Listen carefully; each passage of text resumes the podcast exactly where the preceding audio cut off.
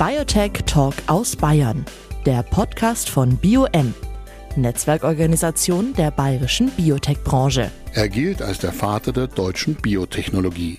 Ernst Ludwig Winnacker ist Professor für Biochemie und er war maßgeblich an unzähligen Erkenntnissen der genetischen Forschung beteiligt. Er hat so die deutsche Genforschung geprägt wie kein anderer. Mit der Gründung des Münchner Genzentrums legte er den Grundstein für das sogenannte Biotech Valley in Martinsried und damit für den erfolgreichsten deutschen Biotech Cluster. Ich spreche jetzt mit Professor Ernst Ludwig Winnacker über die Anfänge und die Entwicklungen des Münchner Biotech Clusters, über Talentförderung, die Faszination von Viren und die Chancen der Gentechnik. Ernst Ludwig Winnacker. Jetzt im Gespräch mit Edmund Suchek. Grüß Gott, Professor Winnacker. Grüß Gott, Herr Suchek. Professor Winnacker, Sie haben an der ETH Zürich Chemie studiert und nach der Promotion in Berkeley und am schwedischen Karolinska Institut geforscht. Ab 1977 haben Sie als Professor für Biochemie an der Ludwig-Maximilians-Universität München gearbeitet.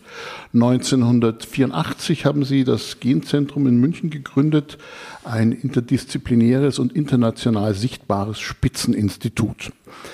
Damit gelten Sie als Wegbereiter der erfolgreichen Münchner Biotech-Szene mit ihren universitären Einrichtungen, Forschungsinstituten und Biotech-Unternehmen. Wir sitzen nun hier bei BioM mit Blick auf Martinsried, mit welchem Gefühl blicken Sie auf dieses Zentrum der Life Sciences, das in gewisser Weise auch ein Teil Ihres Lebenswerkes ist? Äh, natürlich habe ich ein gutes Gefühl, wenn ich hierher fahre und mich hier umschaue.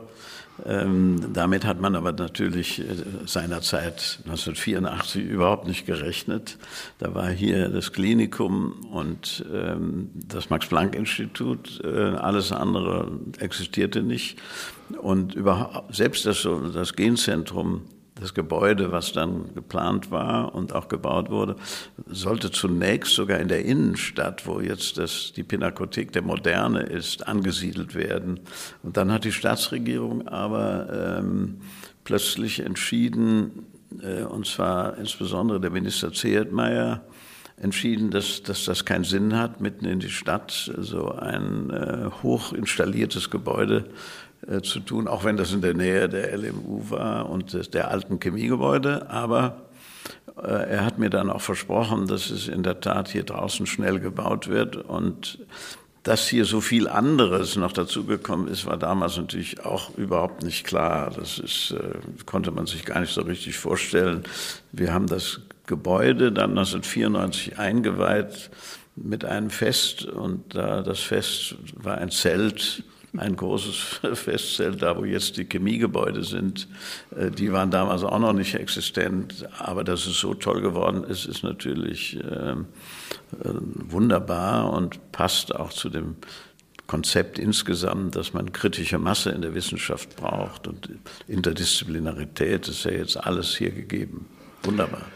Mit der Gründung des Genzentrums und der Ansiedelung der ersten Biotech-Unternehmen rund um das Klinikum Großhadern sowie den Max-Planck-Instituten für Biochemie und Neurobiologie in Martinsried hat sich im Süden von München mit den Jahren ein besonderes Biotech-Zentrum entwickelt. Sie haben es gerade erwähnt. Dafür haben Sie exzellente Forschende aus der ganzen Welt an die ISA geholt. Wie ist es gelungen, diese einzigartige Atmosphäre zu schaffen und internationale Spitzenforscherinnen und Forscher hier am Standort zu konzentrieren?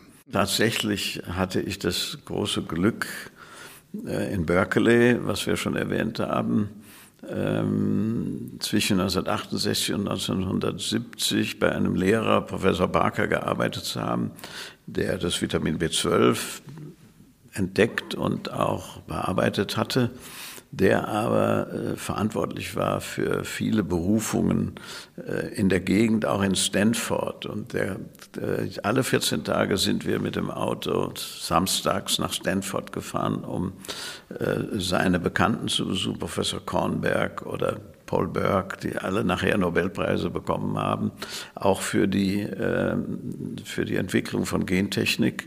Und das, da hat man natürlich gelernt, was wissenschaftliche Exzellenz bedeutet und äh, wo man sie findet vor allen Dingen. Und das habe ich irgendwie verinnerlicht und wie es dann hier um die Nachwuchsgruppen ging, das war ja ein Teil des Konzeptes, junge äh, das, äh, Wissenschaftlerinnen und Wissenschaftler zu suchen, die hier unabhängig arbeiten können. Frühe Selbstständigkeit habe ich das genannt. Da bin ich dann immer an, äh, dahin gefahren, wo immer die waren. Auch nach Stanford, aber auch äh, in die, äh, wo immer die waren und habe hab geschaut, wie die und wo die gearbeitet haben, was ihr Umfeld war. War das wirklich das Umfeld, was Qualität kreiert und äh, äh, was auch wissenschaftliche Unabhängigkeit erlaubt? Denn das war hier auch die Idee. Ja, das äh, habe ich so probiert und bin tatsächlich äh, die ersten zwei Generationen von acht oder erste Generation dann nochmal acht äh, Wissenschaftlerinnen und Wissenschaftler habe ich so gefunden auf diese Art und Weise. Sie waren als wissenschaftlicher Talentscout sozusagen damals schon unterwegs. Ja, als Talentscout. Also ich habe nicht so sehr Projekte, na gut, ich, wir wollten keine äh, Altphilologen oder Kunsthistoriker oder sowas berufen, auch was Gutes, sondern es musste diese moderne Technologie sein, um die herum sich das ranken sollte. Aber dann habe ich eben tatsächlich gesucht, wo gibt es Leute, die interessante Publikationen haben und ähm, die äh, auch sonst irgendwie interessant sind. Ich kannte die ja alle vorher nicht und habe die dann besucht und mit denen äh, zu Abend gegessen, mit deren Lehrern gesprochen und so weiter und dann auf diese Weise ähm, die damalige Spitze der Wissenschaft in Amerika auf diesem Gebiet kennengelernt. Sie waren neun Jahre Präsident der Deutschen Forschungsgemeinschaft und haben in dieser Funktion die Rahmenbedingungen in der Forschung entscheidend verbessert. Sie sagten einmal, ich wollte nicht nur Exzellenz verwalten, sondern erzeugen und gelten gleichsam als der Ideengeber der Exzellenzinitiative. Was braucht es Ihrer Meinung nach, um junge Talente in der Forschung nachhaltig zu fördern? Ja, also erstmal braucht man den Willen, überhaupt junge äh, Nachwuchswissenschaftlerinnen und Wissenschaftlern äh, die notwendige Unabhängigkeit zu geben. Wir hatten ja äh, und haben auch bis heute das Habilitationsverfahren, das zum Teil ja gut funktioniert, aber zum, ich meine, größeren Teil ja ein, fast ein Zwangsinstrument geworden ist, mit dem ältere Professoren jüngere sozusagen äh, einschränken. Ähm, und das ähm, habe ich selber später auch erfahren. Ich bin auch habilitiert, aber äh, mein Konzept war eben diese frühe Selbstständigkeit. Also Leute, die ein paar Jahre promoviert hatten, Postdoc hatten und die dann selbstständig arbeiten können, weil ich bis heute der Meinung bin, dass man gerade dann in diesem Alter enorm kreativ sein kann.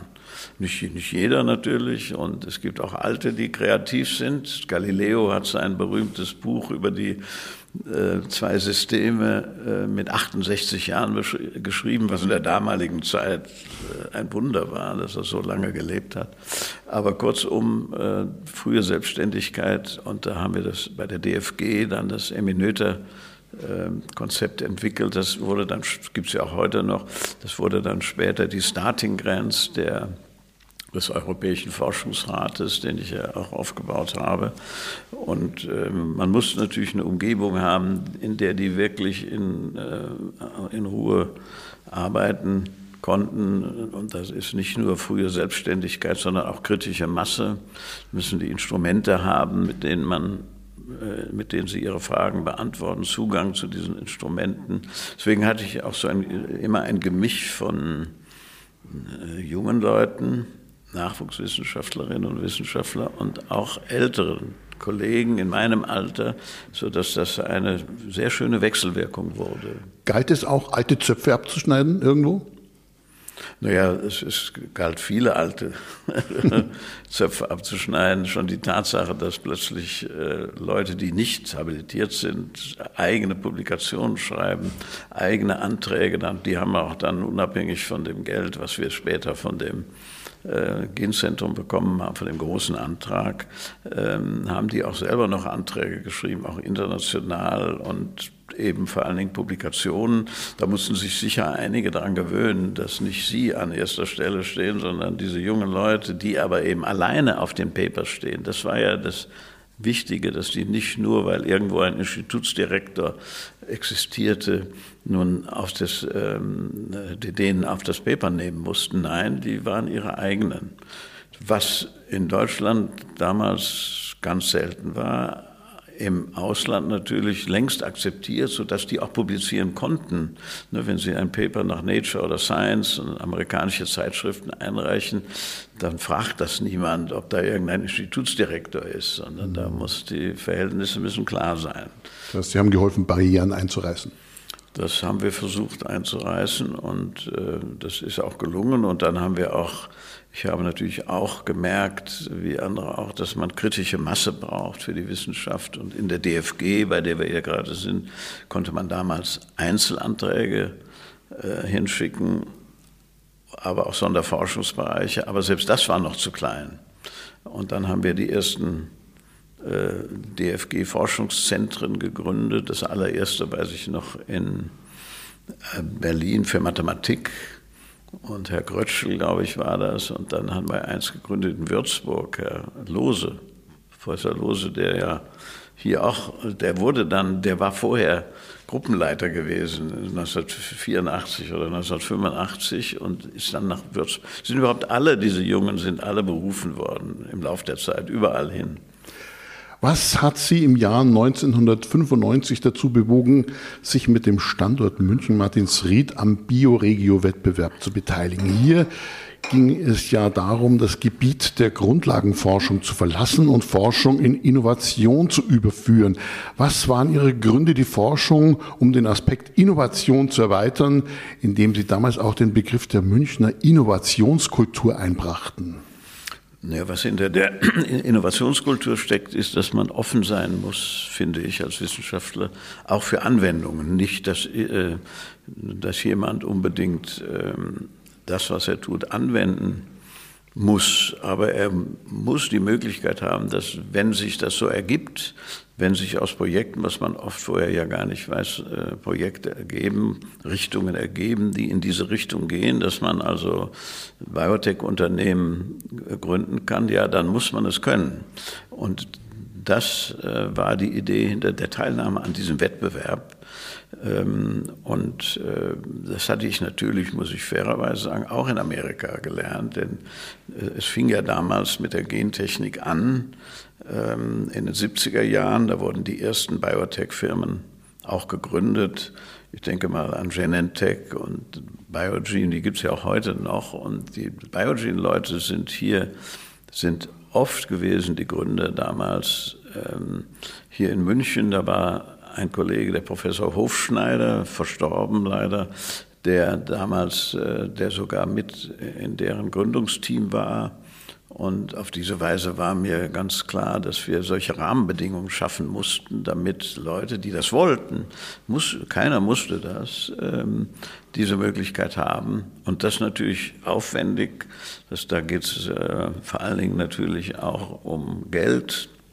Das, äh, also Innovationskultur heißt natürlich, natürlich auch Wagniskapital und das, das gab es damals gar nicht. Aber durch die Gründung dieses Zentrums, äh, vielleicht auch dieses Wortes Innovationskultur, sind einige der potenziellen äh, Geldgeber auch wach geworden und kamen zu mir und haben gesagt, kann man da wirklich Firmen gründen und so weiter und so fort.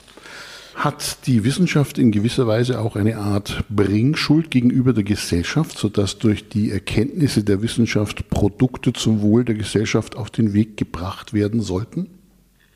Ja, das hat sie sehr wohl. Ich denke, dass wenn, wenn äh, es die Gelegenheit äh, erfordert oder notwendig macht, dann muss man als Wissenschaftler auch in diese Richtung gehen. Das, das neueste Beispiel sind ja die BioNTech-Gründer, in Mainz jetzt, nicht hier, die, ähm, die ich noch kenne aus der Zeit, als sie in einem Sonderforschungsbereich der DFG gearbeitet haben und äh, zwar auch schon mit RNA-Molekülen, aber damals mit dem Ziel Krebsforschung. Das ist ja heute noch deren Ziel, aber dann plötzlich kam dann die äh, Corona-Pandemie und dann sind die, Gottlob muss ich sagen, das ist großartig, aufgewacht und haben alle ihre Ressourcen in die Entwicklung eines Impfstoffs gegen das Coronavirus. Das ist aber technisch sozusagen nicht so furchtbar viel anders als die Entwicklung eines Arzneimittels gegen Krebs, einer Messe, wobei das viel komplexer ist und viel schwieriger ist jetzt vom Konzept her. Aber die haben das gemacht und das ist auch äh, bewundernswert und das war auch die Idee damals. Sie setzten neue Standards in der Biochemie und Molekularbiologie, erforschten die Differenzierung von Zellen, die Vermehrung des Erbguts, Prionen und die damit verbundenen Krankheiten wie BSE sowie die große Welt der Viren. Die meisten Menschen interessieren sich erst seit gut zwei Jahren für Viren. Sie begleitet dieses Thema nun schon fast ein ganzes Leben, als Forscher wie auch privat. Als Kind erkrankten Sie selbst schwer nach einer verunglückten Pockenimpfung. Ihre Frau litt an der lebensgefährlichen Hongkong-Grippe. Viren wurden so zu Ihrem Fachgebiet und vor kurzem haben Sie ein neues Buch veröffentlicht, Mein Leben mit Viren. Was fasziniert Sie so an Viren? Ja, also diese erwähnten Ereignisse, die verunglückte Pockenimpfung, da war ich ein gutes Jahr alt. An die kann ich mich nicht mehr erinnern, natürlich. Äh, aber immerhin, äh, ich wurde damals behandelt ähm, mitten im Krieg.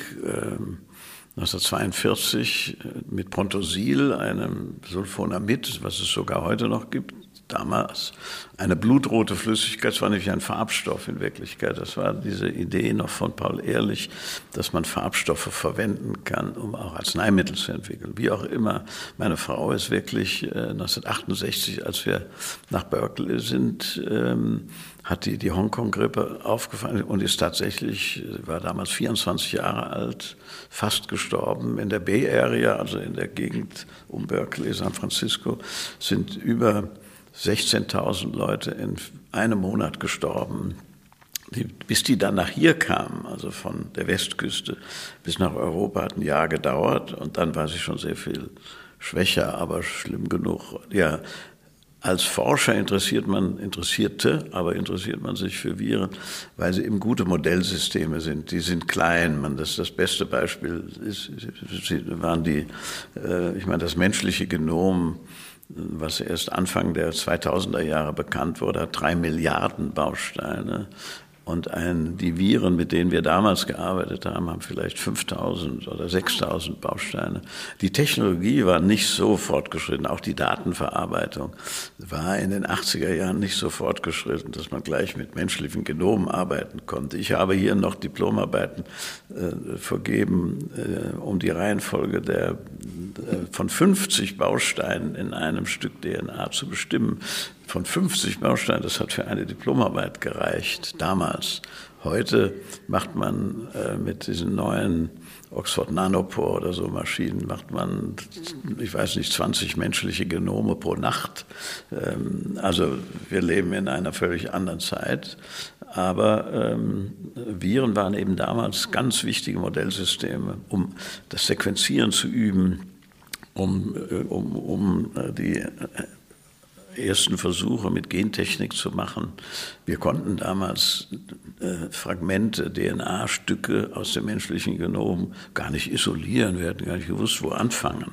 Aber bei den Viren, äh, die haben dann oft fast nur eine einzige Schnittstelle oder zwei, sodass wir dann gelernt haben, die zu isolieren und miteinander zu verknüpfen und so weiter. Es ist ein wunderbares Modellsystem, abgesehen davon, dass sie eben auch Krankheitserreger sind. Und das, äh, gegen die kommt man nur an, wenn man weiß, wovon man redet. Und wenn man weiß, worüber man arbeitet. Ne? Die, der große Fortschritt oder der Durchbruch dieser Corona-Geschichte äh, kam dadurch, dass jemand im Januar 2020, am 27. Januar genau, die Sequenz publiziert hat. Und dann konnten alle, auch die BioNTech-Gründer und viele andere, entsprechende Konsequenzen ziehen und damit arbeiten. Dazu passt jetzt auch die nächste Frage, dass wir hierzulande momentan wieder ein annähernd normales Leben führen können, verdanken wir auch den wirksamen Impfstoffen gegen das SARS-CoV-2-Virus. Trotz gentechnologischer Herstellung werden die neuartigen Impfstoffe von der Mehrheit der Bevölkerung begrüßt. Gentechnik in der Landwirtschaft hingegen erfährt in der Gesellschaft breite Ablehnung. Sie haben Ende des letzten Jahres in der FAZ in einem Gastbeitrag für einen Perspektivwechsel in der Genpolitik plädiert. Wie ließe sich dieser erreichen? Hm, eine gute Frage. Gentechnik bisher ist er, machen. bis heute ist er nicht erreicht. Also, dass die medizinischen Anwendungen äh, akzeptiert werden, das war schon von Anfang an so. Also wie zum ersten Mal zum Beispiel Insulin gentechnisch hergestellt worden ist, da fiel plötzlich ähm, fielen weg die schwierigen Bedingungen, unter denen man auf der ganzen Welt Bauchspeicheldrüsen von Rindern und so bis nach Südamerika in Schlachthöfen gearbeitet hat, tiefgefroren nach Europa oder USA transportiert hat und aus denen dann Insulin isolierte. Das war von, mit einem Schlag auf den anderen vorbei.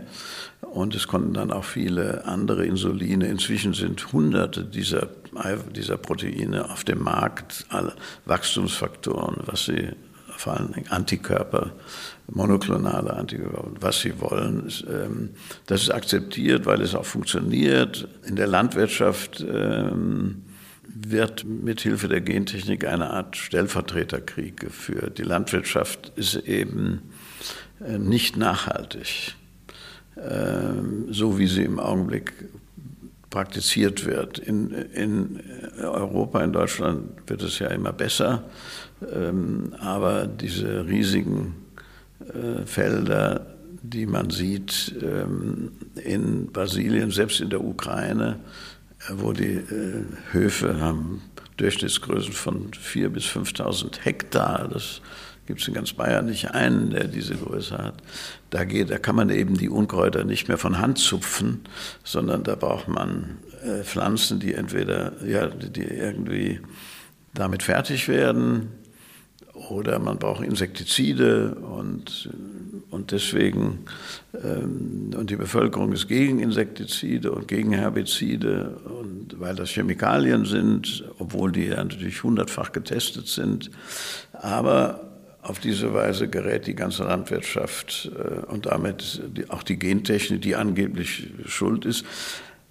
Aber in Europa gibt es gar keine Gentechnik in der Landwirtschaft, weil das ist verboten. Und trotzdem ist die Landwirtschaft nicht nachhaltig. Und es wird immer weiter versucht, die Flächen zu begrenzen und äh, Nachhaltigkeit äh, zu erzeugen, Verbot von Herbiziden und, und, und. Sie werden das kennen. Und Warum ich jetzt Hoffnung schöpfe, ist, weil eine neue Zeit angebrochen ist. Es gibt eine neue Technologie, ich nenne das dann Gentechnik 2.0, äh, nämlich die CRISPR-Cas-Technologie, mit der man Genome editieren kann. Also man muss nicht mehr ganze Gene übertragen und isolieren und übertragen, sondern man kann einzelne Bausteine verändern. Für diese Technologie haben ja die zwei Damen, Emmanuel Charpentier und ähm, Jennifer Doudna, letztes Jahr den Nobelpreis bekommen, den Nobelpreis für Chemie. Oder war das schon vor zwei Jahren? Ähm, muss man nachgucken. Aber äh, jedenfalls ähm, den Nobelpreis und ähm, in dieser Technologie steckt enormes Potenzial, weil es eben ganz anders als die klassische Gentechnik nicht mehr mit um Gene geht, sondern um einzelne Bausteine. Liegt es auch ein bisschen an der, an der Vermittlung dieser Technologie, der, der, naja, der, der, der breiten Masse, sage ich mal, besser erklärlich zu machen, was für Nutzen dahinter steckt? Ja, das haben wir natürlich auch früher schon versucht. Aber äh, die, mit der alten Technologie, da wurden, damit man überhaupt die Zellen findet, die verändert waren, gentechnisch verändert waren, musste man Antibiotikaresistenzen einführen, damals vor 40 Jahren. Und dann gab es natürlich Leute, die meinten, dadurch werden Antibiotikaresistenzen in die Umwelt gebracht, was aber nicht der Fall war. Aber die werden anders in die Umwelt gebracht, ne, durch Tierzucht im Wesentlichen. Aber ähm, das spielte dann immer äh, fast keiner. Das ist aber heute alles nicht mehr nötig durch die neuen äh, High-Throughput, äh, Hochdurchsatztechnologien, indem man die Pflanzen ja auch sequenzieren kann. Könnte fast jeder Bauer machen auf seinem Feld. Braucht er aber nicht, aber könnte, ähm, hat sich das alles erledigt. Das ist aber noch nicht in der Bevölkerung so richtig angekommen. Obwohl die Leopoldina, die Akademie der die äh, Nationale Akademie der Wissenschaften, ich auch Mitglied bin, eine Kommission hatte, die auch schon abgeschlossen hat, ein Papier, das empfiehlt, die Gesetzgebung auf diesem Felde zu ändern, damit das nun auch angewandt werden kann. Denn unsere Meinung ist, äh, ohne diese neue Technologie wird die, wird die Landwirtschaft nicht nachhaltig. Und ähm, äh, Sie wird weiter Herbizide brauchen und Insektizide brauchen, aber es gibt eben auch natürliche Resistenzen und dafür habe ich eben geworben und dafür gibt es auch Modellfälle, es gibt gute Beispiele, ich glaube über 70 Pflanzenzüchter, das habe ich in dem Aufsatz erwähnt vom letzten Dezember, über 70 Pflanzenzüchter, die sich zusammengetan haben, um eine natürliche Resistenz im Weizen äh, zu herauszukreuzen und zu finden. Und das scheint auch ganz gut zu funktionieren. Ähm, wie das Projekt begonnen hat vor anderthalb Jahren, war die Ukraine noch nicht im Blick aller in, in, in der Diskussion heute. Äh, sind wir froh, dass es äh, frühe Entwicklungen gibt, die den Weizen da gibt es diesen berühmten äh, Gelbrost zum Beispiel, äh, die den Weizen eben resistent machen, ohne dass man Herbizide braucht. Sie haben die deutsche und europäische Wissenschaft als Forscher und Wissenschaftsmanager revolutioniert und weitreichende Pionierarbeit geleistet. Welches Projekt würden Sie darüber hinaus noch gerne verwirklichen? Naja, äh, die eben besprochene äh, Landwirtschaft mit neuen genetischen Methoden wäre schon ein großes Ziel. Ähm, ein anderes großes Ziel ist tatsächlich, dass äh, äh, in der Krebsforschung weiterzukommen. Und diese Idee mit Messenger-RNA-Impfstoffen, von denen wir eingangs sprachen, die nun umzuwandeln in, äh, in Krebstherapien, das wäre schon ein großes Ziel. Die heutigen Krebstherapien sind ja alle, fast alle, gerichtet gegen äh, Tumore des blutbildenden Systems, Lymphome, Leukämien und so weiter. Einzelne Zellen, die im Blut herumschwirren und entarten. Aber die großen Probleme sind ja solide Tumore, also Lungenkrebs, Krebs, Brustkrebs, Prostata und, und, und Pankreaskrebs. Und da funktioniert das so ohne weiteres nicht. Da muss man mit neuen Ansätzen, müsste man und wird auch gearbeitet mit neuen Ansätzen, aber das ist, ist, ist noch nicht so weit. Also solide Tumore ist mir wissenschaftlich gesprochen, wäre ein großes Ziel. Trauen Sie sich zu, ein Zeitfenster zu prognostizieren?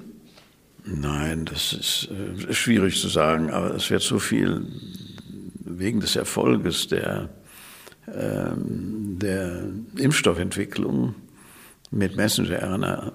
Äh, ja, also ich denke mal, in den nächsten zehn Jahren ist das auf dem Markt. Und äh, da wird man an die wichtigen, also Brustkrebs zum Beispiel oder Lungenkrebs, äh, vor allen Dingen auch Pankreas, was ja bisher fast nicht zu behandeln ist, dass man da herankommt. Da gibt es auch gute Anzeichen dafür. Da sind auch, auch die Kolleginnen und Kollegen bei BioNTech und auch hier im Umfeld sind ja schon in den klinischen Prüfungen äh, schon zweite Phase. Also das geht halt, äh, da muss man sehr vorsichtig mit umgehen. Es ist eine delikate Frage, wenn man darüber nachdenkt. Fast noch schwieriger oder mit Sicherheit schwieriger als über Viren zu arbeiten, weil man muss ja mit körpereigenen Zellen operieren und, äh, und man muss Proteine finden, die es eben nur und ausschließlich auf den Krebszellen gibt und nicht auf den normalen Zellen. Das ist natürlich äh, eine wirklich schwierige Frage. Das, das ist eine der größten Herausforderungen, die ich sehe. Abgesehen von dem Landwirtschaftsproblem, was ja nicht erst seit der Ukraine ein Problem ist, aber im Grunde natürlich bei der Weltbevölkerung und deren Zunahme ein Riesenproblem ist. Sie waren und sind ein großer Visionär. Was ist Ihre Vision für die Zukunft der Biotechnologie und in diesem Zusammenhang des Standorts München, Martinsried und letztendlich Bayerns? Das Einzige, wenn ich mir, wenn ich hier herumschaue und diese ganzen Gebäude sehe, das Einzige, was mir nicht gelungen ist, muss ich sagen, ist der Bau der U-Bahn. Die äh, Regierung hat schon vor 40 Jahren versprochen. Der Landrat, das, ähm, die, die, beiden Landräte, wir, wir reden, wir sitzen hier im Landkreis München und die Grenze ist gerade dort, wo das Genzentrum ist, wo die Straße hier herunterführt. Da ist die und diese Grenze erscheint mir manchmal äh, strenger schwieriger zu überschreiten als die, äh, als die Landesgrenzen im Kalten Krieg oder die Grenzen zwischen Süd- und Nordkorea. das ist jetzt etwas übertrieben, aber die konnten sich bisher nicht einigen. Ich sehe oft die ich hätte beinahe gesagt, hunderte von Studenten an der Bushaltestelle in Großhadern, die hier äh, auf den Bus warten, wobei der Anhänger oft nicht reicht, um, um hier zu den Instituten zu fahren. Und äh, warum die nicht schon längst ähm, die Bahn gebaut haben, bis nach Gräfelfing und so weiter, ist mir ein völliges Rätsel. Aber man muss ja nicht an allen Fronten Erfolg haben. Wir sitzen ja hier zusammen, auch anlässlich des 25-jährigen Jubiläums von BioM. Für Sie die Möglichkeit, Wünsche für die nächsten 25 Jahre eventuell für die Biobranche und für BioM auszusprechen. BioM ist natürlich ein Schlüssel für diese ganze Geschichte gewesen. Professor Domdey, damals äh, auch engagiert als Gruppenleiter am Genzentrum, einer der Nachwuchs, einer der ersten wenn nicht sogar der erste, ist dann, wie, ich, äh, wie es äh, klar war, dass äh, im Sommer 1997, dass ich weggegangen bin als DFG-Präsident, hat er das im dem Bioregio-Antrag, den wir nachher auch gewonnen haben, vorgesehene Zentrum aufgebaut. Und äh, alles, äh, ein Großteil der Dinge, die wir hier sehen, äh, die vor allen Dingen die ganzen Unternehmen. Und das ist natürlich, äh, das sind seine Babys. Und die, äh, das zu leisten, bedurfte natürlich eines ziemlichen Kraftaktes. Äh, da musste man äh, nicht nur junge Leute aktivieren, die jetzt Firmen gründen wollen, sondern brauchte man Geld, und dann brauchte man ähm, die Erlaubnis hier zu bauen, dann brauchte man die Staatsregierung. Äh, er hat alle die irgendwie überzeugt, dass das funktioniert, funktionieren sollte. Und ähm, ein großer Wunsch wäre, dass das ähm, auch in Zukunft so weitergeht. Also ähm, wir haben, das kann man schon sagen, das Jahrhundert der Biologie. Und durch die neue Technologie, CRISPR, äh, die inzwischen weiterentwickelt worden ist, abgewandelt worden ist. Ähm, durch die neue Technologie ergeben sich wirklich, ich hätte beinahe gesagt, unendlich viele neue Möglichkeiten. Auch neue Möglichkeiten für Firmengründung, nicht nur für die Grundlagenforschung, auch für die Firmengründungen. Und das Konzept der Interdisziplinarität bleibt. Also damals hatten wir äh, Mediziner, Biologen, Chemiker, Pharmazeuten, alles Mikrobiologen, alles war zusammen. Und das hat sich überhaupt nicht geändert. Im Gegenteil, durch die neuen Instrumente, die es jetzt gibt, wird das immer wichtiger. Aber man muss diesen Exzellenzstandard halten. Man muss also weiterhin versuchen, junge Leute zu finden. Ich sage jetzt mal etwas ganz Böses. Äh, ich glaube, dass man junge Leute nicht mit Kommissionen findet. Nicht, wenn man zehn Leute einsetzt und sagen, wer ist jetzt hier der beste Mikrobiologe auf der Welt, sondern äh, das klingt sehr arrogant jetzt, aber ich hatte damals das Glück, dass ich, dass ich das alleine durfte. Und dadurch, es hätte ja auch schief gehen können, es hätte ja auch ein Desaster geben können, äh, wenn man die falschen Leute beruft. Aber man muss sehr gut das Feld beobachten und ähm, Freude an diesen Dingen haben. Und ich kann nur hoffen, dass es weiterhin Leute gibt. Das Genzentrum ist ja auch heute sehr gut geführt, dass es Leute gibt, die das weitermachen und in, in dieser Konsequenz ähm, fortsetzen, auch hier bei BioNim. Vielen Dank, Professor Ernst Ludwig Winacker, Vater der deutschen Biotechnologie und Gründer des Münchner Genzentrums. Vielen Dank, war mir eine Freude. Biotech Talk aus Bayern, der Podcast von BioM. Netzwerkorganisation der bayerischen Biotech-Branche.